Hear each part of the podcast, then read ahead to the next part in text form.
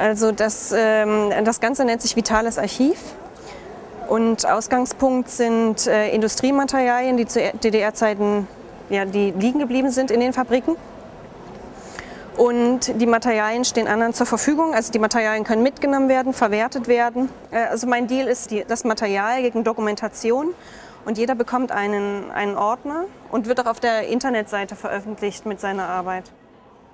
Und das sind jetzt exemplarisch ein paar Arbeiten von Teilhabern, mm, die mit dem Material gearbeitet haben.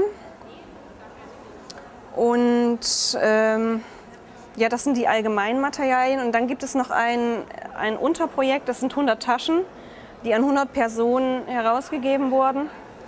Und auch da fließt eine Dokumentation von dem, von dem Unterwegssein zurück. Und das ist auch ganz, ganz, also ich sage jetzt mal ergreifend bis anrührend. Ähm, das, geht, das geht um über ein Vielfaches hinaus von dem, was man sich vorstellen kann. Und äh, also bei manchen Teilhabern ist irgendwann die Kommunikation hört irgendwie auf oder stagniert, was, was schade ist, aber das entschädigt dann.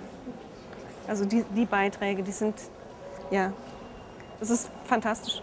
ja.